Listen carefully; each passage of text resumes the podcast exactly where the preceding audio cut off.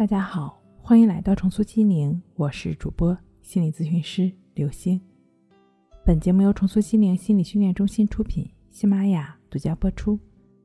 今天要分享的内容是：我的强迫症是这样好的。今天呢，分享的是一则口水强迫症患者的经历。我就是口水娃，没有看到强迫症的帖子之前，也有吞咽口水不舒服的情况。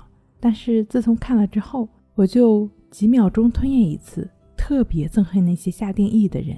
灰暗的日子里，我一直认为口水强迫症是强迫中最痛苦的，没有之一。不知道口水强迫症之前，也就偶尔吞咽一下口水，情不自禁的在嘴里玩口水，舌头还会情不自禁的动起来，都没什么不舒服的感觉。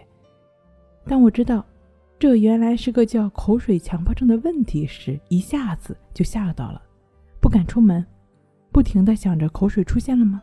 怎么才能不出现？怎么才能缓解出现？舌根麻麻热热，这次口水又变多了吗？思维已经跟不上口水出现的速度了，不间断的吞咽吞咽，不敢出门，不敢说话，在网上查看，原来我又出现了社交恐惧。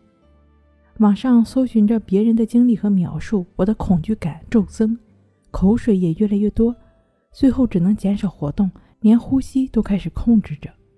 每次网上看完其他病友的问题，对照自己，生生给吓成了残废，觉得自己像个行尸走肉。想到自己还不到而立之年，父母妻儿都指着我这个顶梁柱，我不能放弃，我开始寻求康复之路。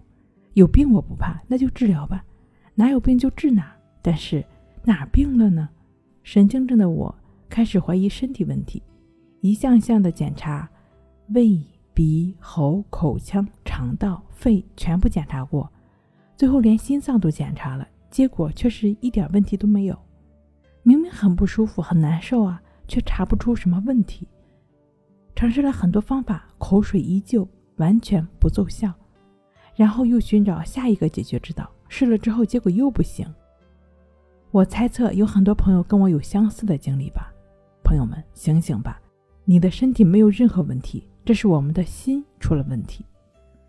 我总认为流口水是不正常的，对吞咽的声音排斥，总是想要控制它，但是不受控制的它拮抗作用下，越是不想让它流，它反而流得越多。我开始转移注意力。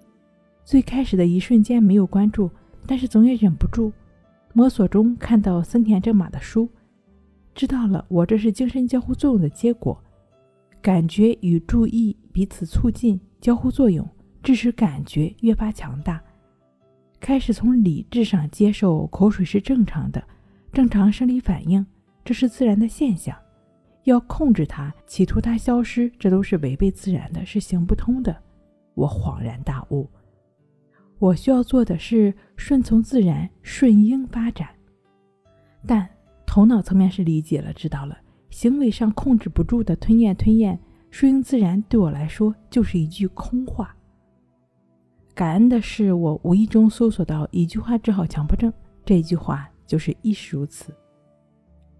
查看了相关的文章和方法之后，我如获至宝，我开始自己练习亦是如此。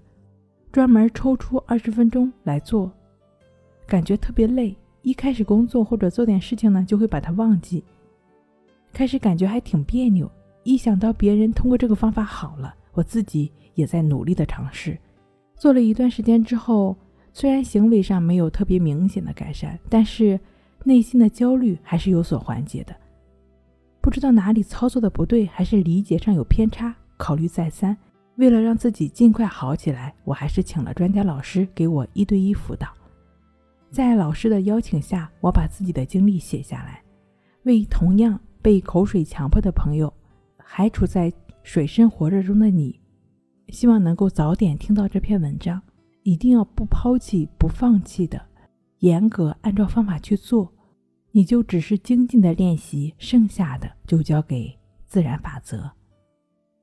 好了，今天给您分享到这儿，那我们下期再见。